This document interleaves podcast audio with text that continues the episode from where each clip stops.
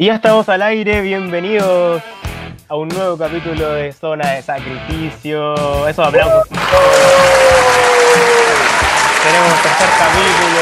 Tenemos el capítulo, por fin. Empezando con esta maravillosa canción que nos da power. ¿Así? ACDC, ¿o no, Sí. Natalia? Temazo. ¡Qué mazo! Estamos acá, tercer capítulo ya. ¿Y de qué vamos a hablar hoy día, Natalia? Uy, hoy día se nos viene, bueno, ya hemos pasado igual por varias cosas. Ya hemos pasado por varios temas. Igual el primer capítulo hablamos un poquito de, ah, hablamos un poquito, hablamos sobre el conflicto eh, socioambiental en Chile, analizamos a lo largo de todo el país. Y el capítulo pasado también hablamos sobre legislación ambiental. Y hoy día, ¿cómo no hacerlo? Vamos a hablar de un tema que igual está bien en boga actualmente. Ya. Ya, sobre, sobre todo de la mano de nuestra querida amiga Greta Thunberg, que le mandamos saludos, que también escucha el programa. Que No, pero que amiga nuestra, Que no llegó a. Chile ya.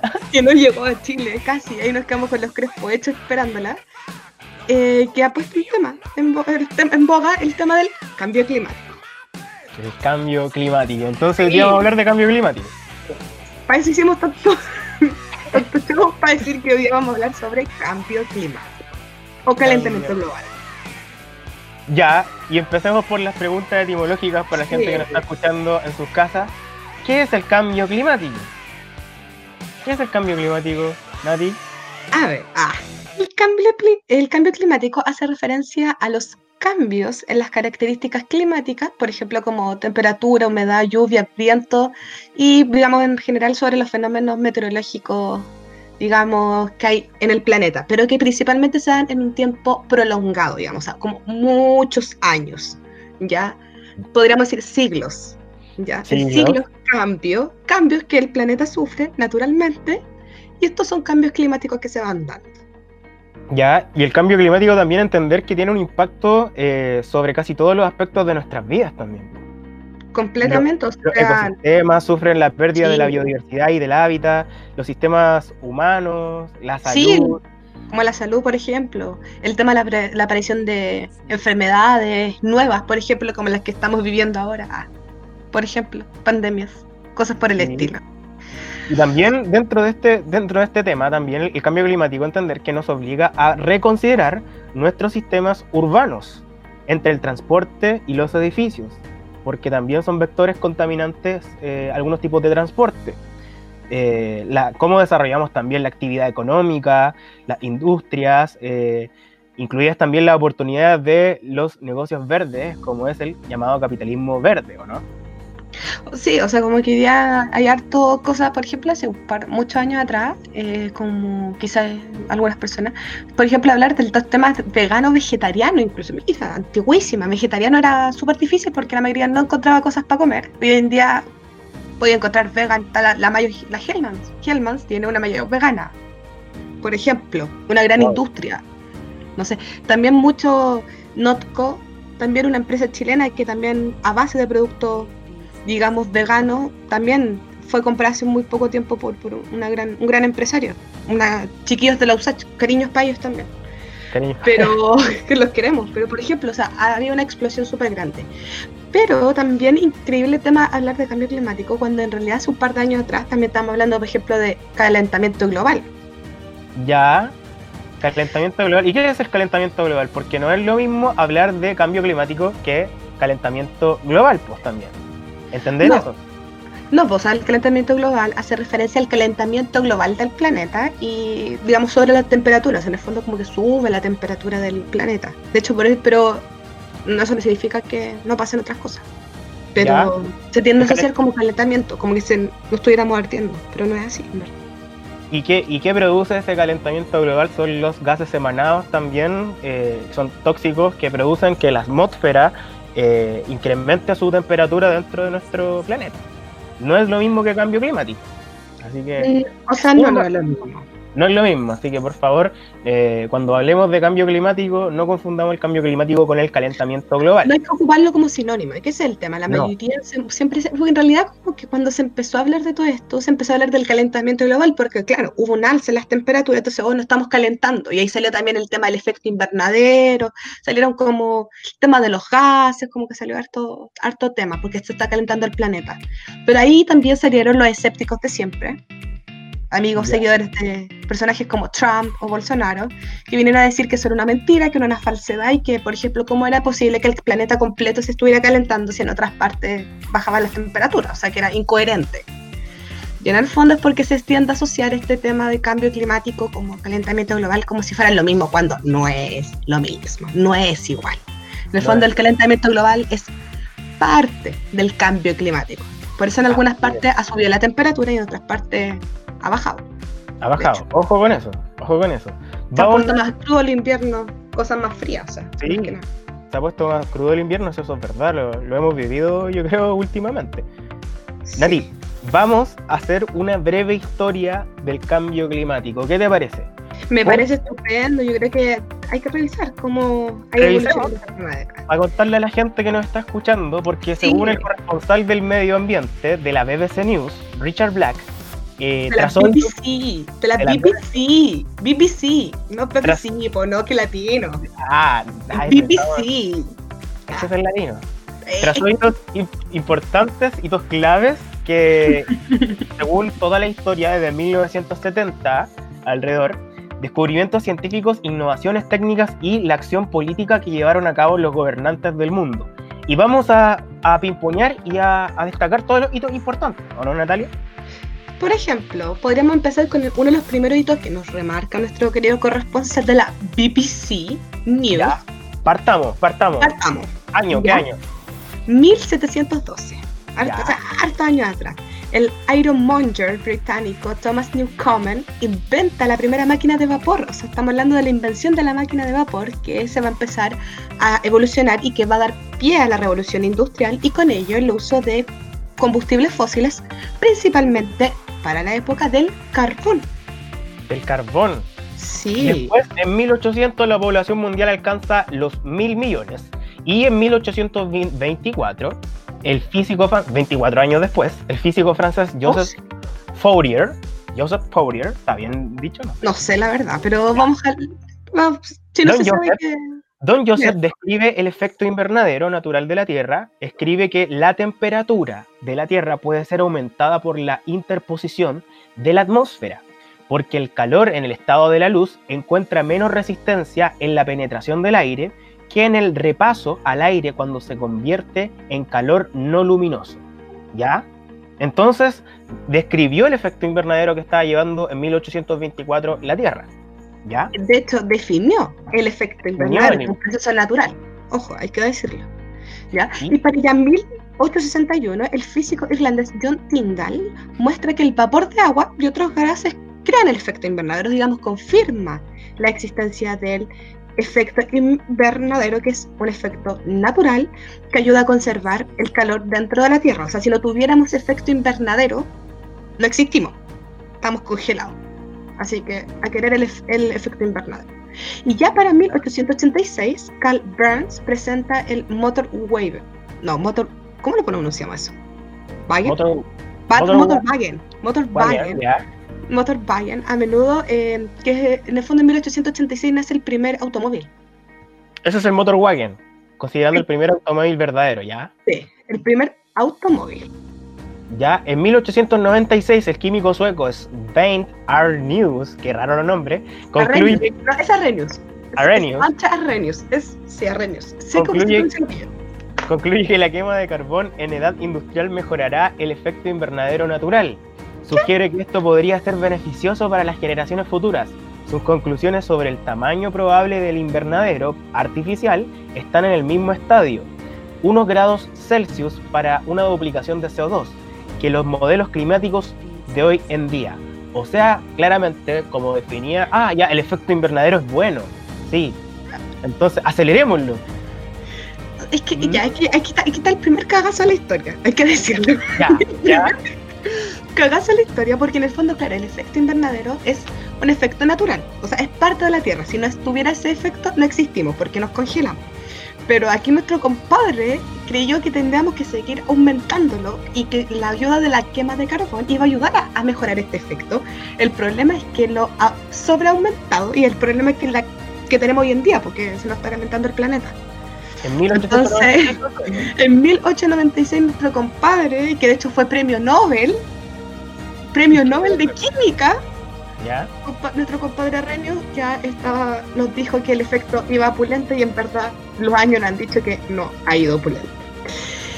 Ya para 1900, otro sueco, un colega de él, Van Knut Armstrong, que describe que la, el CO2 absorbe parte de la luz y que puede ayudar a aumentar el calor.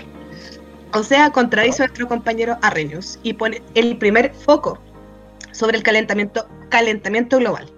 Entonces ahí dice, ojo, ojo, que esto no es beneficioso, adelantar esto, no es. Y en 1927 las emisiones de carbono proceden de la quema de combustibles fósiles y de la industria alcanzan los mil millones de toneladas al año en 1927. Ojo con eso, ya en 1930 la población humana alcanza los 2 mil millones. Y ojo, que de hecho entre medio, en este mismo proceso, una pasamos, acabamos de pasar la Primera Guerra Mundial, en donde se empezó a ocupar mucho el tema del, del fondo de los combustibles fósiles, una para la industria armamentista y otros para mantener las guerras.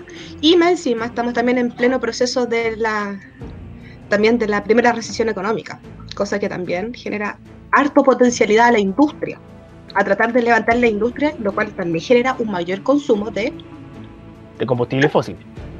¿Es así? Exacto. En 1957, el oceanógrafo estadounidense Roger Rebel y el químico Hans Swex muestran que el agua de mar no absorberá todo el CO2 adicional que entra en la atmósfera, como muchos habían asumido.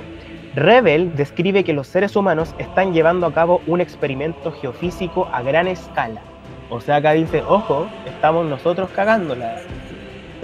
Como, todos, estábamos todas en el, en el Arrenius. Todos éramos, todos fuimos Arrenius, ¿cachai? Así como, no, tranqui, si en verdad esto es para mejor, démosle, ¿cachai? Y de repente nuestros compañeros Armstrong nos dicen, a ver, cabrón. Bajemos un poco las revoluciones. Sí, principio de precaución, muy importante, fundamental en la temática hoy en día del desarrollo sustentable, que el principio de precaución, que es como, a ver, si no sabemos qué va a pasar, mejor no, no metamos, no, no, no, dejémoslo como está, ¿cachai? Si no sabemos qué va a pasar no metamos la pata, que es lo que nos avisa nuestro amigo y que de hecho nos avisa. Y después nuestro compadre aquí nos dice que lo mismo, nos sigue advirtiendo, o sea que en 1950 ya están diciendo que, que no. En 1958 dice utilizando el equipo que él mismo había desarrollado, Charlie Davis, que comienza mediciones sistemáticas de CO2 atmosférico en Mauna Loa en Hawái y en la Antártida. Eh, ellos van a empezar eh, mediciones sistemáticas de CO2 y en un plazo de hecho, el primer estudio que se empieza a realizar sobre las concentraciones de CO2, porque en el fondo se, se dice como que está subiendo, pero no teníamos cómo demostrarlo. Y estos compadres dicen, ya sabéis que nosotros lo vamos a empezar a medir. y lo medimos en Hawái y en la Antártida. Claro. Y en un plazo de cuatro años, el proyecto que continúa hasta hoy y constituye la primera prueba inequívoca de las concentraciones de CO2 que están aumentando. ¿Ya? En el fondo. Ya, en para 1970 Vamos a tener eh, una población que alcanza los 3.000 millones y vamos a empezar ya a tener, por ejemplo, opiniones como en 1965 como comisión de asesores de los Estados Unidos, que nos van a decir que el efecto invernadero es una cuestión de preocupación real. El efecto invernadero, y no es el efecto invernadero, sino que es la producción de contaminantes que estamos generando. Y ya para 1972 es un hito importantísimo para la temática del cambio climático, porque se genera la primera conferencia de las Naciones Unidas sobre el medio ambiente en Estocolmo, en Suecia, en donde se va a empezar a hablar del tema del cambio climático y la necesidad de empezar a tomar como, digamos, cartas en el asunto, porque esto se nos puede poner peligroso, se puede poner color de hormiga la cosa, formando el programa de las Naciones Unidas para el Medio Ambiente. En pleno gobierno popular pasa esto, en 1972. Gobierno de Allende. Que quedaba, como en lo que estábamos, verdad estábamos bien en 1972. Estábamos como ahí medio a morir saltando, pero estábamos. Ya, ya en 1975 la población humana alcanza los 4.000 millones, en el 75, Y en el mismo año el científico estadounidense Wallace Brooks pone el término calentamiento global. Aquí recién vamos a empezar a hablar de calentamiento global, en el 75. Y obviamente lo pone en el dominio público, científico, en todos los diarios, alcanza calentamiento global. En 1987 la población humana alcanza los 5 mil millones, 1987. Y en el mismo año el protocolo de Montreal fue acordado, restringiendo los productos químicos que dañan la capa de ozono, aunque no está establecido teniendo en cuenta el cambio climático ha tenido un mayor impacto en las emisiones de gases de efecto invernadero que el protocolo de Kioto. ¿Ya? Ahí van a prohibir obviamente los gases contaminantes dentro de los aerosoles. Oye, démonos cuenta, prohibámoslo, entre comillas, y démonos cuenta de que esto es lo que destruye la capa Sí, pues se sacan los CFC, que digamos lo que contaminaba en la medida los tenían los aerosoles y los refrigeradores. De ahí se prohíben ese gas en específico y, digamos se saca, que es con el protocolo de Montreal en Canadá. Montreal. Montreal, en Canadá. Ya para 1938 se va a formar el Grupo Intergubernamental de Conocimiento sobre el Cambio Climático, ya el IPCC, que es un, organismo de, las Naciones Unidas que está dedicada a estudiar el efecto del cambio climático propiamente tal que es lo que estamos viviendo actualmente. Ya para 1990 vamos a tener su primer informe en donde ellos van a concluir que las temperaturas ya tienen un aumento de un 0,3 y un 0,6 grados, llegamos por, por, en el último siglo, y que estos van a seguir aumentando producto de la producción, digamos, de emisiones por la humanidad. ¿ya? Que aumentan el efecto invernadero. Aumentan el efecto invernadero. Generando de la, del planeta.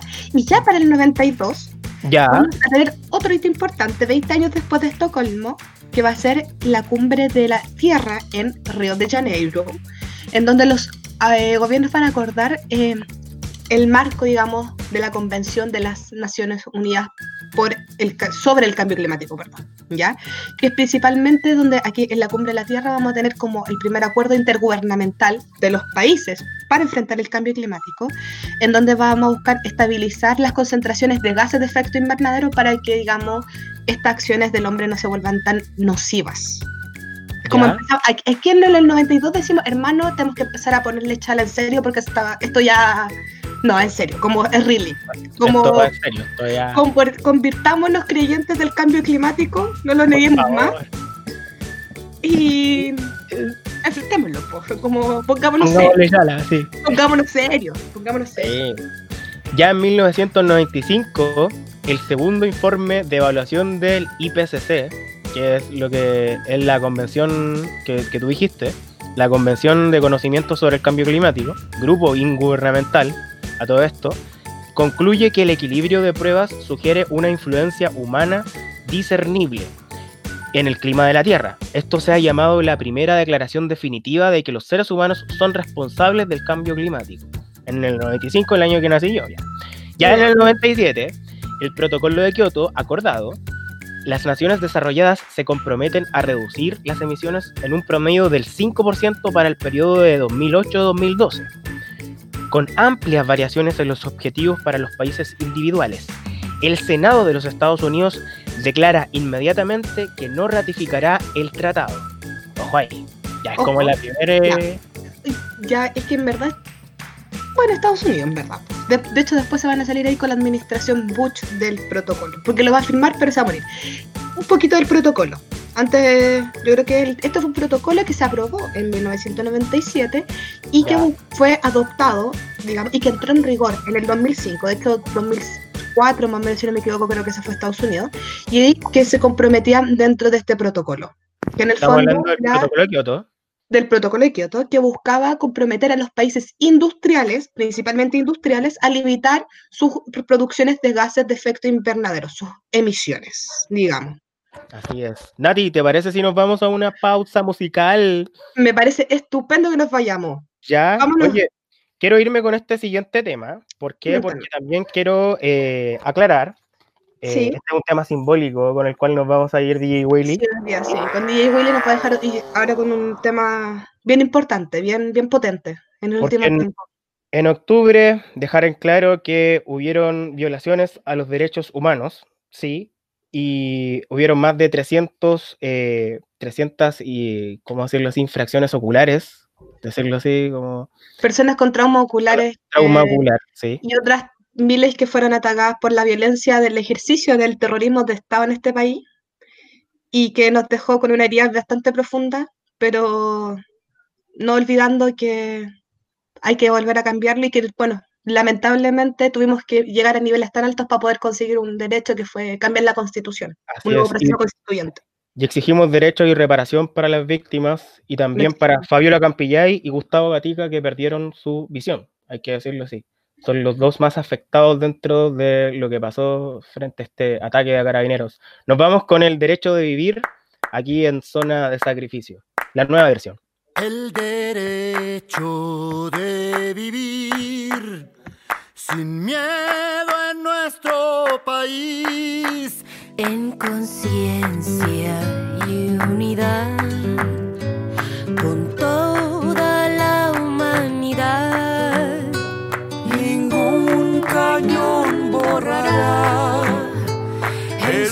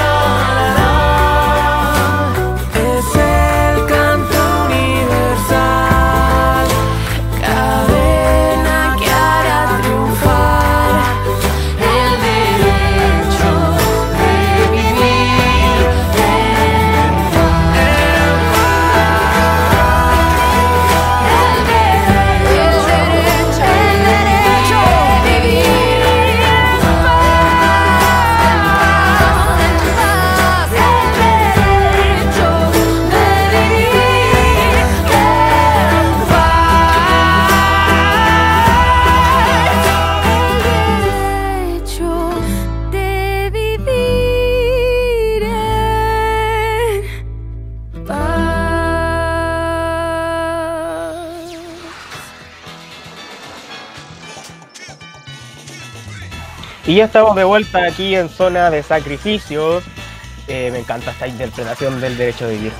No sé, eh, me gusta, me gusta mucho. la renovación de un tema potente por el derecho de vivir en paz.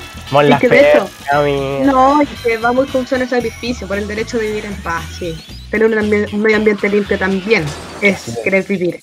en paz, en Que no tranquilidad. se, no se cumple todo esto dentro de la Constitución, está estipulado. Se supone, Se supone, se supone. dicen las malas lenguas. Pero faltan muchas cosas que agregar dentro de la Constitución. ¿Por eso vamos por un nuevo proceso constituyente, que de hecho, ¿cuánto nos quedan? ¿Menos de 70 días? ¿Cuánto nos queda más o menos para Como el próximo proceso? Un mes y ¿Dos medio, meses? Dos meses. yo ¿70 creo. días? ¿75 días? ¿Unos 70 días? Menos de 70 días. Por ahí. Por ahí más o menos. Bueno, Vamos retomando un poco, Ya. habíamos hablado un poco del protocolo de Kioto, este protocolo que buscaba limitar las emisiones de gases de los países industrializados y donde Estados Unidos, para variar, se nos fue porque no quiso asumirse, quiso seguir viviendo solo, porque él cree que vive solo. Y ya en el año 2001 vamos a tener el tercer informe de evaluación del IPCC, que es de este grupo intergubernamental de las Naciones Unidas sobre el cambio climático, donde van a encontrar nuevas y sólidas pruebas, más pruebas, donde ya dicen que en verdad los gases de efecto que se están produciendo, efecto invernadero, ya son producto de la humanidad y que en verdad son la causa de lo que se está dando, del proceso, que están acelerando el proceso de cambio climático. Así es. Dentro del 2005, el año 2005, el protocolo de Kioto se va a convertir en el derecho internacional para los países que aún están dentro de él. Ya esto es como un derecho, una carta que siempre van a sacar eh, en cuenta, oigan, ojo, ojo, vamos a tenerlo presente, que nosotros somos los causantes de lo que es eh, la destrucción del medio ambiente, del cambio climático. El 2006, ya las emisiones de carbono procedentes de la quema de combustibles fósiles y de la industria alcanzan los 8 mil millones de toneladas al año, en el año 2006. El 2007, primer gobierno de Bachelet a todo esto, 2006. Primera presidenta mujer, y estábamos Sí. recién ahí, estaba fuerza el feminismo, la En. América Latina, en América Latina, primera presidenta mujer en América Latina. Rescatar ese hito histórico. Porque 2000. somos el mundo, Latinoamérica es el mundo, no existe nada más. Ah, ojalá fuera así, ojalá nos vieran así. 2007, el cuarto informe de evaluación del IPCC, siempre vamos, este ya es el cuarto, número 4, concluye. En el 4, así como ya en el 4, avíspate. concluye que es más del 90% probable que las emisiones de gases de efecto invernadero de la humanidad sean responsables del cambio climático actual. O sea, date cuenta de nuevo, este es el cuarto Avíspate. Por favor, este es el cuarto cachetazo, así. Y ¿Hasta cuándo te lo digo? ¿hasta cuándo te lo digo? 2007 ya, en las negociaciones 2007 un de... gran año, un gran año, mucha, mucho ambientalismo. ¿Qué pasó en el 2007? No, La hoja de Bali, la hoja de ruta de Ah. Bali.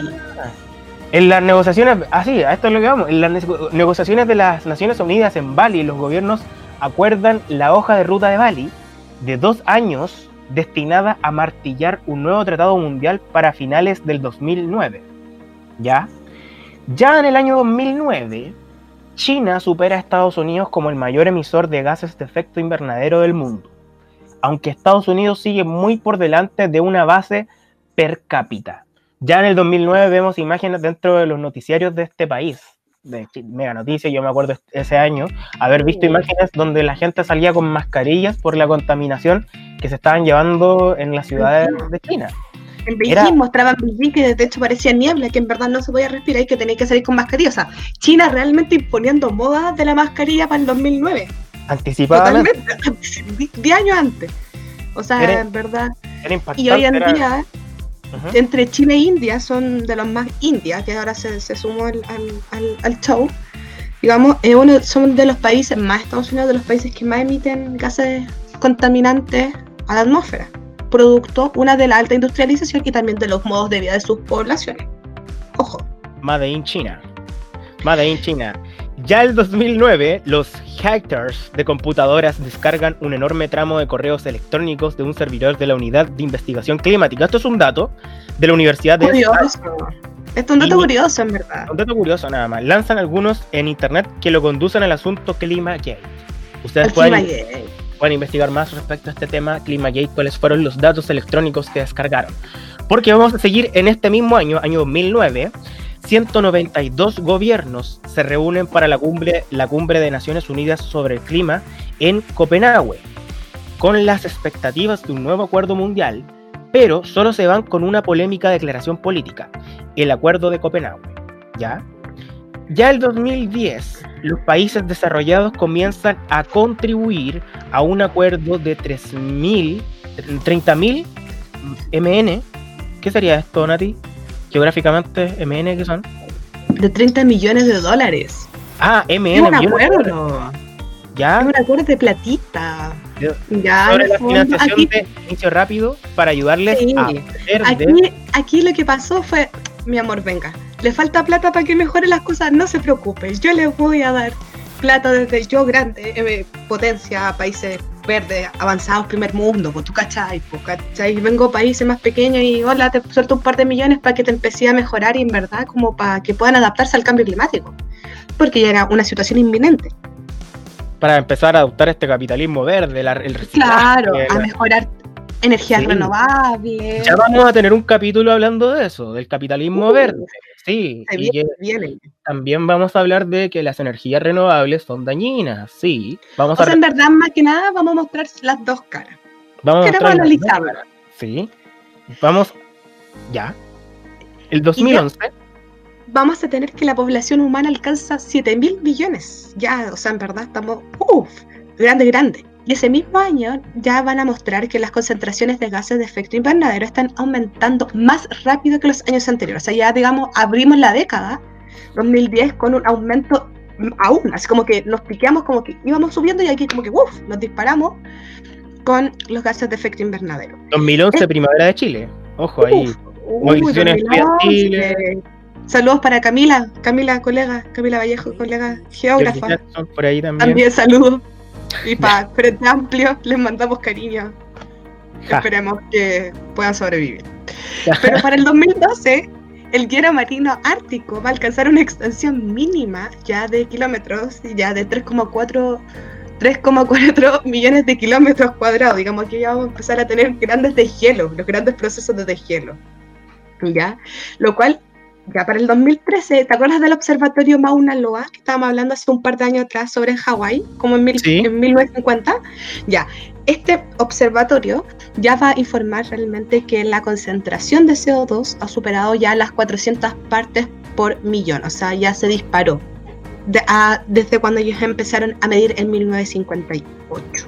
Que hablamos que también se crearon dos observatorios para medir el CO2, uno en la Claro. Antártida y otro en Hawái. ¿Qué es este? Mauna Loa. Que el que al- Y ya para el mismo año 2013 vamos a tener el, el quinto informe del IPCC. ¿ya? Quinto cachetazo. Quinto Claro. cachetazo. y en que nos dicen, mira, dicen que el 90, un 95% seguro, o sea, en 7 años, desde el 6 años, desde el 2007 y fue el cuarto al 2013, aumentaron un 5% su seguridad de que en verdad los seres humanos, o sea, nosotros, somos la causa dominante del calentamiento global desde, el, desde la década de los 50, o sea, de 1950, donde ya, digamos, post Segunda Guerra Mundial y hay Guerra Fría, estamos hablando ya del inicio de la Guerra Fría, o sea, potente, Ya. y en verdad somos nosotros. en Es verdad nosotros estamos generando cambio climático, como que en verdad. Es impresionante esto porque todos los informes del IPCC dan a ratificar de que los seres sí dicen lo mismo. Son lo mismo. que Como era un constantes. 80, ahora un 85, después 90, después 95, como que en verdad. Como en Es como que, weón, date cuenta, quinto cachetazo esto, del, del informe de No. evaluación del IPCC, para que lo investiguen si ustedes quieren googlearlo ahí. IPCC. Ahí, IPCC. No, y ahí, por ejemplo, y bueno, ya ahora podemos destacar, por ejemplo, el año 2019, que era la iniciación de la Convención de las Partes por el Medio Ambiente, la famosa COP25, que no se hizo, que era, era Santiago de Chile, y no fue. Santiago de Chiste, dijiste. Santiago de Chiste, sí. No, Santiago de Chile. Dije Ya. Santiago de Chile. Eh, no fue la COP25 y que se trasladó a Madrid. Sin embargo, aún así, la presidimos. Chile presidió la convención. Y bueno, el 2020, y no podemos irnos sin dejarlo ahí, que es sobre el que estamos hoy en día, el tema del Tratado de Escazú. Que de es. hecho tiene una fecha límite para firmarse el 27 de septiembre. Ya hasta el momento, Chile, quien presidió este acuerdo, no está firmando es se está pegando- se está pegando un Estados Unidos. es importante, tenemos que presionar al gobierno para que firme el Tratado de Escazú. Ojo con eso. Y ya vamos a explicar un poquito más de lo que trata el Tratado de Escazú. ¿Ya? Y hablando de la suspensión de la COP25 en Chile, dato, dato interesante, ¿eh? en la COP25 en Madrid, cuando Chile seguía presidiendo, ojo con eso, Cuando la a yo, de verdad yo lo encontré insólito y vergonzoso cuando la ministra del Medio Ambiente eh, dijo de que dijo de Si que le- el acuerdo, nos podíamos Sí. de acuerdo como por Google. O sea, me pedí un viaje para que me le decís que me vaya a mandar la respuesta por Gmail. que nos tenemos que ir así que les vamos a mandar los resultados eh, todos los acuerdos por Gmail. Ya nos Y vamos. no había acuerdo. Y no había acuerdo. Ser lo más Y no había acuerdo todavía. Y era como que, qué vergüenza, pero de verdad vergonzoso en ese sentido. Vergonzoso, real. Vamos a hablar ahora, pasemos a otro tema. O no, con el mismo tema, claramente. Vamos a hablar del cambio climático en América Latina. ¿Ya? Sí, nos podemos empezar a enfocar un poquito más en casa. Ya el informe en el año 2010, eh, digamos, ya mostraban que alrededor del 1% del Producto Interno Bruto del continente eh, se vería afectado producto, digamos, de el cambio climático, digamos. Ojo. Ojo, y eso en ya- materia económica. Por supuesto. Sin embargo, nos vamos a ir con el quinto reporte de evaluación del IPCC, que fue hace muy poquito, quinto informe que fue el año 2013, como estábamos diciendo hace un poquito, y que dice que implica para la América Latina el tema de, de- del cambio climático. Por ejemplo, uno de los más vamos a tener son el tema de las nieves, los ríos, los, los hielos, nieve y hielo, perdón, ríos, lagos y digamos el tema que va a pasar con el agua, que es uno de los grandes temas que hemos estado viendo, zonas con mucha abundancia de agua y otras zonas que se están quedando secas. Santiago, por Santiago. ejemplo, que hasta julio que tuvimos este pseudo temporal, o en realidad que fue como una normalidad, en- normalidad en lluvia, nos Sí. estamos casi en la histeria. También hablando de esto mismo, los cambios en los caudales extremos del río Amazonas, uno de los ríos más importantes de Latinoamérica. Oh, Eh, Bueno, el, nivel, el nivel de confianza medio, con- eh, la contribución del, el- del grande del cambio climático, que aporta mucho el río Amazonas para la, la biodiversidad que se produce en el pulmón de Latinoamérica, pulmón del mundo. Totalmente. Y de hecho, por ejemplo, también vamos a la modificación de los patrones de descarga de los ríos en la zona occidental, digamos, que la donde estamos nosotros, de los Andes, donde principalmente vamos a tener disminución. Vamos a tener también aumento en las correntías de ciertas subcuencas, ya que también eso puede contribuir, por ejemplo, a aumentos en el cambio del uso del suelo de, las, de ciertas zonas. Por el río La Plata, por ejemplo. Por va a haber aumento, en este, en, en este informe también relata que va a haber aumento de la mortalidad de los árboles y de los incendios forestales en la Amazonía, que ya está sucediendo. Esto ya está pasando, ya vemos incendios dentro de la Amazonía, la Amazonía a veces provocados, quizás.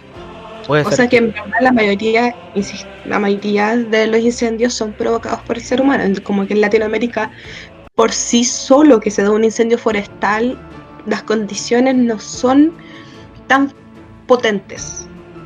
tan No sé si me explico. Por claro, eso son los cachetazos que nos dan, o sea, 95%. Claro, o sea, principalmente, o sea, si hay 100%, hay, ejemplo, 10 incendios forestales, 8, 7, 8 son provocados por acción humana. O sea, solo 3 son, serían provocados por causas, causas naturales. Y eso es poquísimo, o sea, en realidad, muy poco. En ese sentido también se degrada el, el bosque pluvial y la recesión en la Amazonía más allá de las tendencias de referencia en la deforestación y, y de las tierras también. Claro, Eh, el nivel de los problemas que hay producto, digamos, de la quema del- de los bosques y temas de erosión, que ya son tierras que después quedan infértiles y no se pueden volver a utilizar, que es, por ejemplo, los problemas que tendríamos en los medios terrestres. Por ejemplo, respecto a la erosión costera, Chile, un país que el 70% prácticamente de su población está en zona costera y sobre los ecosistemas marinos, vamos a tener, por ejemplo, el aumento de la decoloración de los corales, las zonas, por ejemplo, de México, que es una gran reserva de corales, digamos que mantienen mucha biodiversidad planetaria. Hoy en día están prácticamente desapareciendo los arrecifes de, corales. Perdón. La degradación de manglares, por ejemplo, como en Ecuador. De hecho, por ejemplo, ¿habéis visto? Yo, pucha, yo no como carne, pero eh, los camarones ecuatorianos, Sí, son unos camarones así, pero... grande, pero Mediano. ya, ya, Genial, grande, gigante. Eh, eso se cultivan y eso se cultivan en la zona de Ecuador, en la zona de manglares. Los manglares son como humedales que están a la orilla del, del mar, ¿cachai? Y tenemos, por ejemplo, problemas también en vulnerabilidad a las trayectorias de los medios de subsistencia de los pueblos, por ejemplo, como pueblo indígena, o también, por ejemplo, vamos a tener problemas con las tierras agrícolas por la expansión que vamos a tener sobre la zona agrícola, digamos, y el desgaste que estamos haciendo y el mal uso de, de estos recursos. Y todos estos son problemas que van a estar afectados en Latinoamérica. También va a a un aumento de rendimiento agrícola, tú lo decías, la, la expansión eh, de la zona agrícola en la zona suroriental de América del Sur, más allá del aumento debido de la mejora de la tecnología.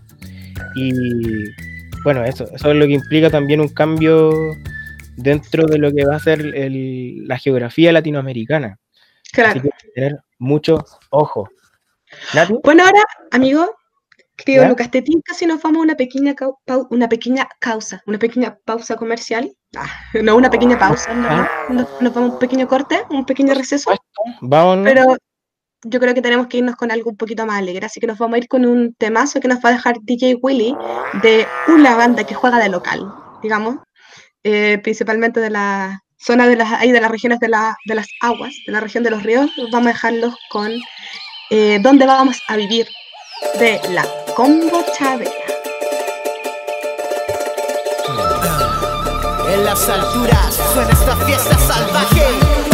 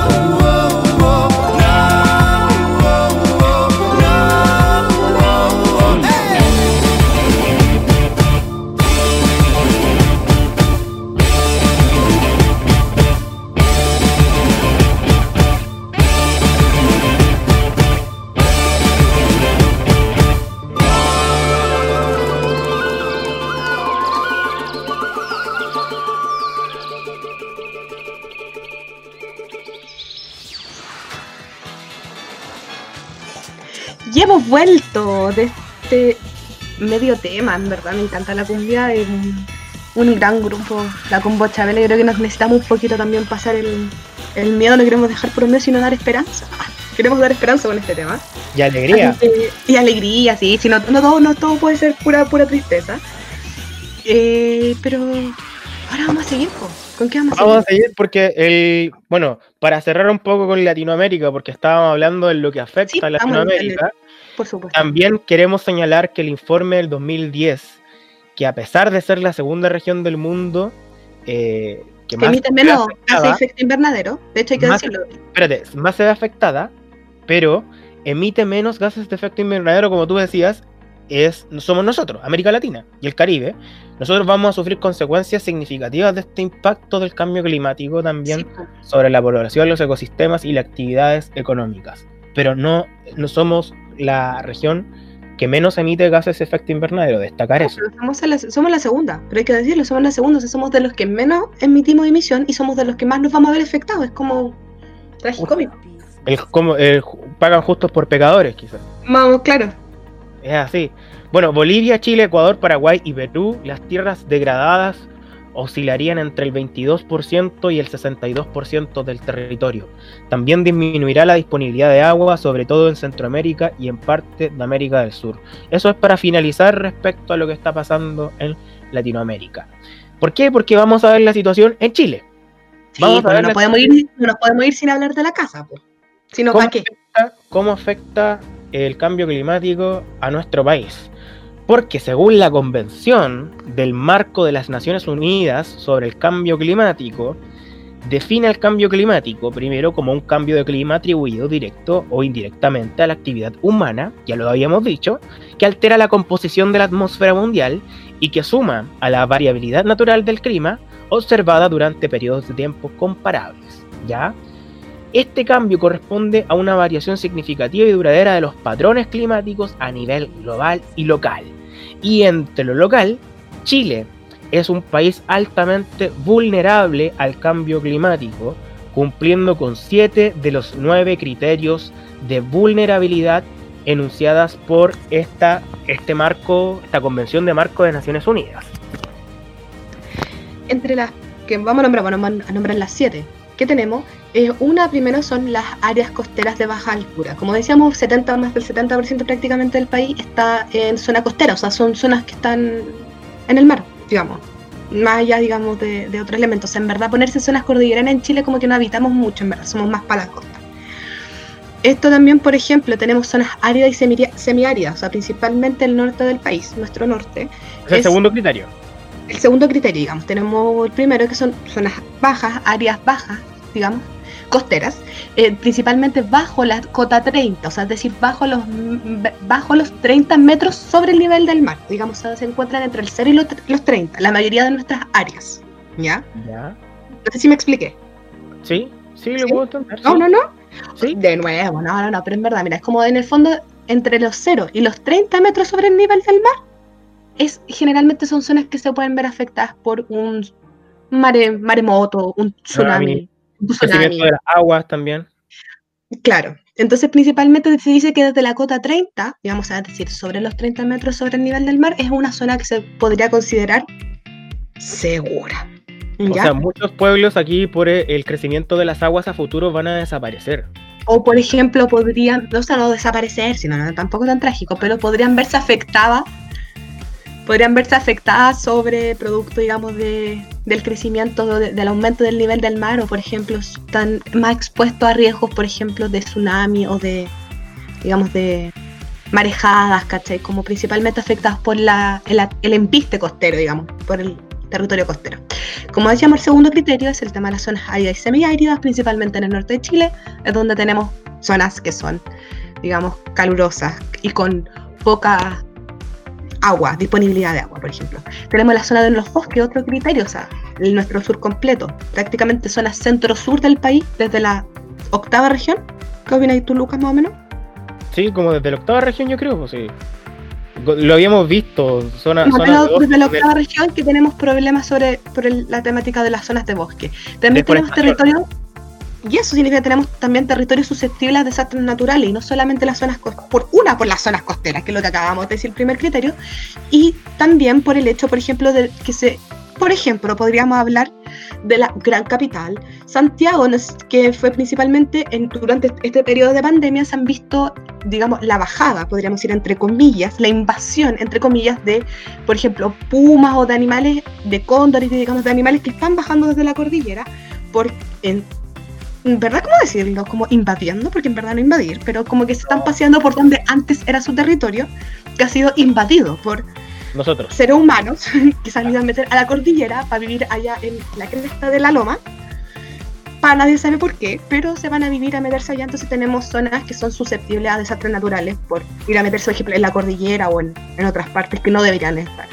Tenemos áreas propensas a sequía y desertificación, principalmente zona centro-sur, Santiago. O sea, estamos hablando, tenemos zonas aquí en la región metropolitana o en muchas otras partes de la quinta región, principalmente, que están sufriendo la sequía. La quinta región, emblemático de Petorca, que siempre se Petorca. habla de Petorca. ¿Para qué? ¿Para qué decirlo? Quinta región, lamentablemente, una nuestra queen de, la, Eh. de los conflictos ambientales y lamentablemente la mayoría asociada al tema del agua, hay que decirlo. Petorca, como decíamos. También tenemos eh, zonas urbanas con problemas de contaminación atmosférica como ¿Cómo? ¿Santiago? Coyhaique. Coyhaique. Ah, Coyhaique, Santiago, Temuco. Coyhaique, ah, Coyhaique, y yo sigo con Coyhaique, no, y ahí tenemos Santiago, Temuco, Valdivia, Osorno. Osorno también, Villarrica, Son si no me son latentes, son problemas que son, están latentes. Están ahí. Ojo. Sí, porque desaparecen por temas de la leña también, hay que entenderlo. No, no, y digamos también, por eso, o sea, ahí hay un tema detrás, no es solamente, no queremos dejarlo así como algo malo, pero son temas que tenemos que abarcarlos también, digamos, y hay múltiples factores, incluso más allá de la leña, o sea, como Sí, no queremos sí. dejarlo solamente, ahí. Solamente enfocar el foco en la leña. Bueno, y también tenemos ecosistemas montañosos. Sí, la mitad de Chile es, o sea, tenéis costa y tenéis cerro, Montaña.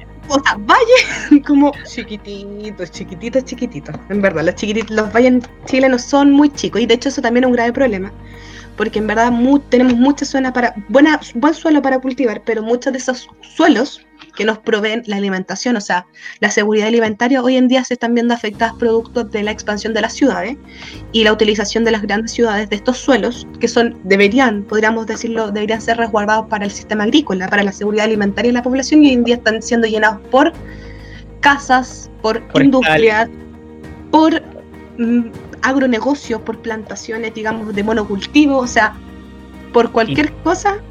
¿Y cuál es la problemática de los eco- ecosistemas montañosos? Entender también de cuando se empieza a trabajar en este suelo montañoso, eh, existen los derrumbes. pueden existir movimientos de desplazamientos de tierra, o sea, erosión ¿Dónde? de suelo, o sea, podemos tener gravísimos problemas. Bueno, y como decía tú, el tema de los eh, ecosistemas montañosos es, es un tema importante, sobre todo en Chile, y de repente lo tomamos re poco en cuenta. Pero igual, por ejemplo, deberíamos hablar lo que ha estado pasando, por ejemplo, en el último tiempo. Inevitable hablar. COP25 y, por ejemplo, el acuerdo de Escazú. Así es, eh, vamos a retomar un poco la COP25, Y porque fue por como... COP25, creo. ¿Ah? Empecemos por COP25. Vamos a hablar por la COP25 porque fue un acuerdo en el fondo que se concluyó entre lágrimas. Creo que una convención La convención De de, las lágrimas. la convención de las Co- De hecho, debería ser como COP25, Santiago de Chi- Santiago Madrid, la convención de las lágrimas. La convención de las lágrimas fue desastrosa. Para mí fue una de. Bueno, fue polémica. Fue polémica, desastrosa. La catalogaron como la. Que tuvo la- algo epiteto, pero eh, eh, lo triste es que fueron todos como epitetos bastante me, así como no fue suficiente, no fue adecuada, fue desastrosa por otro, poco ambiciosa, poco Y resolutiva, y así podríamos seguir. Y se vislumbraba con bombo y platillo esta convención. Como que De hecho, ah, sí. era una convención importante y todo. Claramente, ya está bien. Por los motivos del estallido social, suspendámosla, hagámosla en Madrid. Pero obviamente se desvirtuaron todos los objetivos. Porque hablemos de cuáles fueron los acuerdos, la verdad. Porque los acuerdos. ¿Acuerdos? como- ¿Acuerdos? ¿Hubieron acuerdos? No, no hubieron acuerdos, digámoslo como es. Fueron tareas para la casa. Sí. Porque Bueno, dice el primer... Un paper y a la casa. Fue un paper y para la casa. Eso Sí. fue la COP25. fue un paper y para la casa. El primer gran acuerdo eh, tiene que ver, entre comillas, vamos a ponerle gran acuerdo, tiene que ver con eh, tener, presentar planes de reducción de emisiones de carbono más ambiciosos, con el fin de responder de mejor manera a la emergencia climática. O sea, en el fondo aquí le dicen a, los países asistentes a la COP25, eh, bueno, en la próxima COP26, ustedes pueden presentarnos programas más ambiciosos para la reducción de emisiones de carbono. O sea, no acordamos nada de qué es lo que teníamos que reducir de carbono, ya habiendo tantos cachetazos del IPCC, con- contando con eso, Cinco. Cinco. o cinco, Uno para allá, uno para acá, uno de vuelta, otro, otro y uno gratuito, así. pa. habiendo tantos cachetazos y nos dicen, oye, ya, eh, tarea para la casa, eh, en la próxima COP, preséntanos ustedes eh, sus proyectos más ambiciosos. ¿Qué les tinca? Sí, y en la COP26 se va a re- realizar el- este año en la ciudad de Glasgow, Escocia, En Ojo Escocia. en Escocia. Y es como tarea para la casa, tarea para la casa porque Chile, la verdad, la COP de Chile tuvo mucho que decir. El segundo gran acuerdo, el segundo punto importante, porque yo no, no quiero decir lo que, que fue un acuerdo, eh, está relacionado al rol de la ciencia. Uh, Porque acá dicen que el acuerdo reconoce que cualquier política climática debe ser permanentemente actualizada en base a los avances de la ciencia. Y así se habla que, de que el conocimiento científico será el eje principal, tiene que ser el eje principal, para focalizar las decisiones climáticas de los países. Siendo que no aló, aló, Ministerio de la Ciencia, tiene que funcionar. tiene que Ciencia y funcionar, tecnología. El Ministerio de Ciencia y Tecnología tiene que funcionar en serio. en Tiene serio. que. No podemos seguir viviendo de CONICIT, FONDECIT y todos los CIT posibles. Y no podemos seguir dependiendo también tanto de entidades privadas acá, porque claramente hay algunos que dicen, no, es que tenemos que acortar ministerios. Bueno, para eso es el Ministerio de la Ciencia, para hacer estudios, para hacer planificaciones, para aportar al Ministerio del Medio Ambiente también. Entonces, O sea, en el ¿Cómo fondo es ocupar los mismos recursos del propio Estado invirtiéndolo en el Estado. O sea. sí, Y en el Estado para su gente. O sea, no puede ser posible que tengamos un Ministerio de Ciencia y Tecnología que es cualquier cosita. ¿Qué? Nadie, yo creo, ah, si hacemos una encuesta de cuántas personas con una mano en el corazón saben de la existencia del Ministerio de Ciencia y Tecnología, yo me atrevería a decir, y quizá aquí me voy a equivocar, que muy pocos saben que tenemos un Ministerio de Ciencia. A menos que no seas del ámbito científico, posiblemente no sabes de su existencia. porque fue creado hace poquito, entender también eso. Pero por ejemplo, pero eso no se supone que es un ministerio que debería tener potencialidad. Y de hecho el Ministerio de Ciencia y Tecnología ya se creó hace un par de años atrás. O sea, no es como que lleve un año, dos años. Sí, pero bueno, ya está, estamos en Chile, así hay que, hay que entenderlo también y hay que mejorar en esos puntos. Pero bueno, esto no fue un acuerdo, es como decirle, es como reconocer de que el rol de la ciencia tiene que ser el eje principal para focalizar las decisiones climáticas de los países. Es como, oye, ¿qué acuerdo? Eso, esto se ha estado planteando en años, durante años, durante años. Es como, Bueno, ya. oye, Da rabia, da rabia. La, la verdad que a mí me da rabia. Y la ministra, bueno, al fin y al cabo, después la ministra hizo, dijo que no, no- como que entre comillas se decepcionó. Porque dice que no estamos satisfechos, dijo ella. Carolina Schmidt reconoció que las medidas fueron insuficientes. Después de que se pegó el papelón de mandar tarea para la casa, de que después los resultados se los vamos a mandar por correo, dice, reconoce que las medidas fueron insuficientes. Está bien. Greta Thunberg también entender de que eh, ella siempre apuntó que la ciencia, eh, apuntar hacia la ciencia era el camino para llevarnos a soluciones de, los de las problemáticas ambientales. Entender eso, esta, esta chica, entender eso. Sí. Más allá de que la cuestionen de, del- en, qué, en, qué, en qué vive ella, si es de familia acomodada o no, ella apunta a algo importante. Hay que entender eso. Ella apunta a algo importante, ella apunta de que, eh, más allá de que también que la cuestión del plástico que usan, sí, oye, seamos conscientes, todo es plástico, todos utilizamos plástico, hay que aprender a reducir el plástico, sí, pero está en la cultura de la humanidad, ya no es culpa de ella, propiamente tal. Te pone a criticar. Yo creo que en verdad, yo creo que pasa principalmente, bueno, en verdad, el Ministerio de Ciencia sí lleva dos años. Quiero corregirme, lleva dos años, no lleva tanto, en verdad lleva dos años, pero siento que son eternos, en verdad. Pero lleva dos años y en verdad no se le da una potencialización. a un ministerio. Por ejemplo, lo que no pasó, no pasó con el Ministerio del Medio Ambiente, que fue anunciado con bombo y platillo. Y a todas partes, ¿verdad? Sin embargo, ah, sin embargo hablar- eh, Pasando de la COP25, hablamos del acuerdo escaso. Exacto, justo iba para allá. Y bueno, y también antes de, de- de punto, o sea, en verdad, yo creo que principalmente la crítica al rol del- de Carolina Schmidt, que fue la ministra del Medio Ambiente que presidió la COP25 en representación de Chile, es el principalmente que no tuvo un rol de dirigente, que en el fondo fue tratar de buscar acuerdos, o sea, solamente se sentó ahí a, a- a mirar, y yo creo que por ahí pasa, o sea, cuál fue su rol político en esa situación, cuál era el rol que ella tenía que ejercer y que no fue capaz de ejercerlo. Ojo. Ojo. Como que intentó el- llevar una moderación así como sin. como la buena onda, o sea, muy ahí lo que tú quieras, cuando en verdad aquí no es una cuestión de lo que uno quiera, sino es una cuestión de lo que tenemos que hacer. O sea, aquí no es una cuestión de como principio, como principio, Claro. tú, representante de Chile, del Y en país. el fondo de la presidencia tienes que tener un rol activo y político en la situación. El acuerdo de Escazú.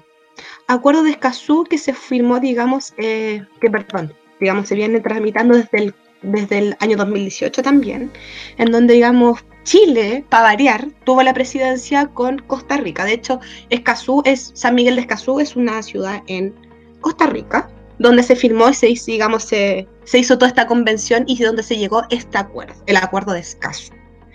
Ya. Eh, este acuerdo principalmente lo que busca es eh, promover la participación ciudadana y el acceso y garantizar el acceso a la información, al derecho a la información de temáticas ambientales.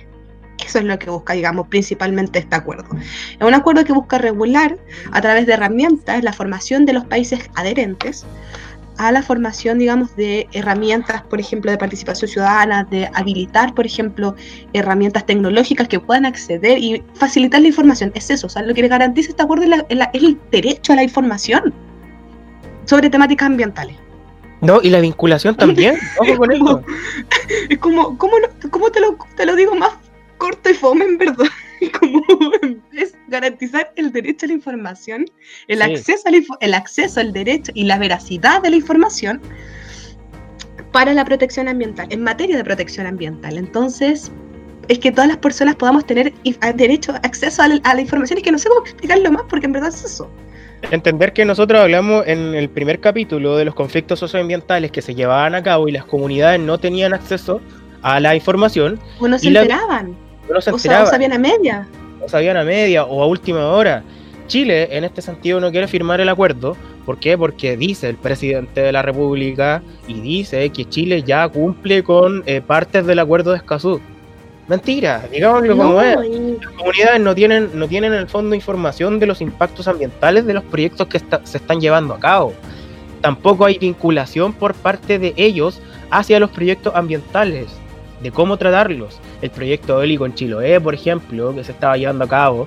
Eh, pucha, eh, varios proyectos, el proyecto Hi- Hi- Hidroaicén, de cómo se afecta. O sea, en ¿no? el fondo no podemos seguir dependiendo de la buena voluntad o de los estudios, digamos, de organizaciones o de las propias comunidades que logran eh, recolectar su propia información porque no la tienen completa porque el Estado, quien, a, quien, quienes lo repres- no, no, no, a quienes pertenecen y quien debe garantizar este derecho no lo hace. Y es tremendo porque Chile fue uno de los líderes de este acuerdo y hoy en día no quiere firmarlo. No O viene. sea, ¿qué, ¿qué show te estáis pegando? O sea, en verdad es, lamentable porque yo creo que revisando tanto la COP25 y viendo Escazú, el acuerdo de Escazú ahora, o sea, Chile podría, así, y es, es como, es, es contradictorio, como líder en proponer temáticas y tratar las problemáticas ambientales, pero a la, a la hora de los que hubo, cuando hay que tener el sartén por el mango, Sí. te vas, como que te da una pataleta, te da, te da, te da así la diva y te vas, como que no... Es no que- entiendo. No, O sea, Chile. ¿para dónde digamos- digámoslo, es el gobierno que llegó. eh, es la voltereta que se pegó, el gobierno por el cual está administrado por un gobierno que está defendiendo a los privados a cabalidad a costa de lo que son las problemáticas ambientales. Digámoslo como es. O sea, igual, en el fondo, deja entrever eh, a quién trabaja. ¿A quién Sí. trabaja? O ¿Para sea, en el fondo, trabaja? En el fondo, Chile nos, nos deja una muestra clara, o sea, es uno de los países que puede ser, se va a ver uno de los países más afectados a nivel mundial. Eh, ha sido líder de elementos y no ha llegado, entonces como... Así es. ¿Qué po? Hay una medida de presión ahora, entender a informarse un poco más, porque estamos, la gente está presionando en redes sociales para que Chile y este gobierno firme el acuerdo de Escazú. Así que, ojo. Para irnos, porque ya vamos cerrando este capítulo de hoy, vamos a hablar de documentales respecto a este tema. Sí, yo creo que en verdad vamos a dejar algunos documentales tipiados por si alguno quiere ver y está medio aburrido por ahí y quiere interesarse más. Así que saquen lápiz y papel para anotar el nombre de. Estos, Claro. estos documentales, para que usted los vea, se entretenga en esta cuarentena que estamos llevando todo a cabo y lo vean de familia. semana. Lo Sí. pueden en familia el fin de semana cuando quieran. Son cortitos, así que no duran más de una hora y media, así que están para toda la familia. El Nos primero es que es ¿Cuánto? El secreto de la sustentabilidad del año 2014, un documental que, digamos, habla principalmente sobre temas ecológicos y principalmente pone entrever la importancia o cuál es el rol que tiene la industria ganadera en la producción de, eh, en aportar a el cambio climático. Ahí. Conspiracy. Conspiracy. Conspiracy. ¿Qué se escribe? ¿Cómo se escribe? C O W S P P no P I R A C de cebolla Y Conspiracy. Conspiracy, es el primero. El secreto de la sustentabilidad del año 2014. El segundo que tenemos, uno, este es un clásico que tenemos que es Una verdad incómoda del año 2006, que es un documental que fue protagonizado por Al Gore, ex vicepresidente de los Estados Unidos, y que muestra su charla y su lucha por eh, expandir eh, la conciencia sobre el calentamiento global. Así es, ese es el segundo, una verdad incómoda, 2006. Tenemos dos, uno del El- 2014 y otro del 2006. El tercero es El planeta de los humanos de Michael Moore. Michael Moore es un documentalista reconocido, para que ustedes lo vean. El planeta del humano está en YouTube, está en YouTube Sí. gratis. Y, Y en está español subtitulado. y subtitulado, está en español y subtitulado. Eh, ah, no, está, está subtitulado parece. No recuerdo en qué idioma lo vi, la verdad. Pero bueno, es un documental interesantísimo. Interesantísimo. Te dice, te relata sobre las problemáticas de las energías renovables. ¿Ya? fondo está doble cara que puede llegar a tener, digamos, detrás de la energía renovable principal. Te, te dice en la cara, las energías renovables también son contaminantes. Ojo O con sea, eso, no son tan bonitas como se ven. Ojo. no son tan bonitas como se ven. El cuarto, cuarto documental es Nuestro Planeta, del año 2019. Este documental está en Netflix, que relata la belleza natural del planeta y cómo el cambio climático afecta a todos los seres vivos, desde el remoto desierto antártico hasta las selvas de América del Sur. Es un documental muy hermoso que ustedes pueden verlo a través de Netflix. Y el último, para ya no irnos tristes acá, que todo es tan malo, eh, es el documental, el documental llamado 2040. 2040, así como se escribe en números, 2040 es un documental australiano del año 2019, también dirigido y protagonizado por Damon Gamel. Y la película analiza los efectos del cambio climático en los próximos 20 años y las tecnologías que existen hoy en día que pueden revertir los efectos del cambio climático. O sea, un pequeño rayo de esperanza, de luz. Se puede. O sea, que si en verdad no estamos en serio, todavía podemos hacer cosas. Y en el fondo eso es lo que queremos de- demostrar. O sea, si bien se ha mostrado y se ha hablado a lo largo de la historia del cambio climático, es vital que tomemos en serio esto, esto que en verdad lo tomemos, nos tomemos en serio este, esto y que en verdad podemos cambiarlo. O sea, en el fondo eso como principalmente. Que no es una mentira, que no es una broma, que no es un- una conspiración de algún personaje, sino que es algo que realmente está pasando y que podemos Así ejercer presión desde distintos lados.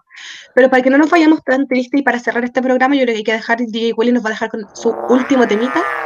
Así es, nos vamos con el último temita y bueno, agradecerle a todos ustedes por habernos escuchado. Estamos en este podcast Radio Malalgüe también, 107.1 si no me equivoco. O 107.5. 107.5. Bueno, a todos amigos de Malalgüe, gracias por sintonizarnos. Un abrazo gigante y nos vamos con qué? ¿Nati? Con, nos vamos con Hijo del Sol Luminoso de el artista nacional Joe Vasconcelos. Nos vemos en el próximo capítulo. Chao.